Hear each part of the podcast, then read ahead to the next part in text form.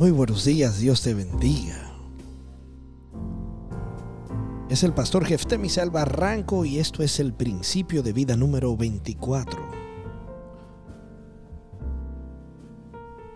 ¿Y por qué no lo leemos? Vamos. Vivir la vida cristiana es permitir al Señor Jesús vivir su vida y por medio de nosotros. Repito, vivir la vida cristiana es permitirle al Señor Jesús vivir su vida en y por medio de nosotros. Gálatas 2, 20. Pregunta de la vida. ¿Qué es lo que más le inquieta? ¿Qué asunto le abruma con temor y duda? Se da cuenta que usted no debe preocuparse por esa persona, ni esa situación, ni ese problema. Ha logrado entender que la responsabilidad de todo lo relacionado con usted eh, es de Cristo y no suya, y que su única función es simplemente obedecerlo. David escribió en el Salmo 138, versículo 7, versículo 8, si anduvies, si anduviere yo en medio de la angustia me salvará tu diestra. Jehová cumplirá su propósito en mí. Tal vez se haya acostumbrado tanto a acudir de sí mismo y hasta de otros que le sea difícil aceptar esta verdad. No obstante, usted experimentará la paz, el gozo, la confianza y la seguridad que legítimamente le pertenece en Jesucristo. Si se apropia del principio de vida 24, Vivir la vida cristiana es permitir al Señor Jesús vivir su vida en y por medio de vosotros.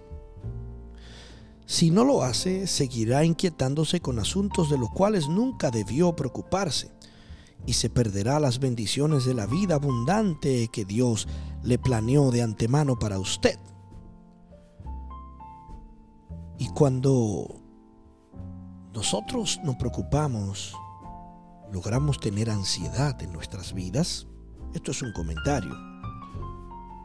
Yo he pasado por eso. Me he preocupado hasta el punto de que no duermo, de que me da dolores de cabeza, de que me da angustia. Y me he olvidado y cuando toco puertas de otras personas para que me ayuden, no he conseguido ningún resultado. Ciertamente, eso me ha sucedido. Pero al pasar los días, me he formado en oración y he soltado mis preocupaciones delante de Dios. Ciertamente la gente dice, no, porque la Biblia dice, ayúdate que Dios te ayudaré. Error. La Biblia no dice eso. Eso lo dice Mahatma Gandhi. Ayúdate que Dios te, que yo te ayudaré. La Biblia en ningún momento dice eso. Dios no necesita su ayuda. Dios necesita que usted confíe en Él y viva plenamente en Él y le crea. Porque una cosa es aceptar al Señor y otra cosa es creerle al Señor. Así que Dios te está llamando a que le creas y viva en Él. Seguimos. Lo que significa, es probable que los judaizantes creyeran que, este, Esteban, que estaban definiendo la fe. Sin embargo, es obvio que se preocupaban por cuestiones que no eran tan importantes, sino que provocan conflicto dentro de la iglesia. Pedro los reprendió así. Ahora pues, ¿por qué tentáis a Dios poniendo sobre la cerviz de los discípulos a un yugo que ni nuestros padres ni nosotros hemos podido llevar? Antes creeremos que por la gracia del Señor Jesús seremos salvos de igual modo que ellos. Hechos 15, 10 al 11. ¿Qué le impide a usted seguir a Dios? ¿Está sometiéndose a algún yugo de, de servidumbre que le servirá de nada? ¿Le preocupa no estar haciendo lo suficiente para seguir creciendo en su relación con Dios? ¿Se ha enfocado en algún problema y no ha confiado en la mano soberana de Dios para resolverlo? En ese caso, usted necesita volver a la verdad básica de que sí, así como su salvación es por la fe en Cristo, todo en su vida entera también debe serlo. Viva en principio. Dios no le llama a tener una vida más o menos aceptable, sino que desea que su vida sea extraordinaria. Sin embargo, para lograr tener la vida que Él planeó para usted, su deber es dejar de preocuparse por asuntos insignificantes y enfocarse su atención completamente a Él. ¿Podrá hacerlo? ¿Podrá confiar en que el Señor Jesús viva por medio de usted y se encargue de todo lo que usted le inquieta? Claro que podría. El Dios que le salvó puede enseñarle a vivir para Él. No cabe duda que el Señor el Señor que perdonó sus pecados y le ha dado una morada en el cielo puede hacer frente a aquellas personas. Su situación o inquietud que usted tanto le preocupa. Además, el Salvador, a quien ha confiado su destino por la eternidad, es más que capaz de encargarse de todos los asuntos que para usted son cargas pesadas.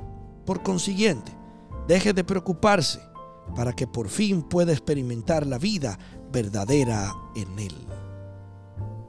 ¿Cómo pondrá usted en práctica esta semana el principio de vida 24? Haga una lista de las preocupaciones que han estado perturbándole y sométalas a Dios. Después pase tiempo en oración para que Dios le permita tener comunión íntima con Él y Él transforme su vida a fin de que usted pueda impactar favorablemente al mundo para su reino. Lecciones de vida para recordar. Dios desea tener relación íntima y diaria con usted, en la cual experimente su presencia, confíe en su sabiduría y se apoye en sus fuerzas. Isaías 58.2. La vida llena del Espíritu se distingue por tener propósito, poder y eficacia. Romanos 8.14 al 17. Como siempre, Dios te bendiga y para mí ha sido un placer poder compartir contigo el principio de vida número 24.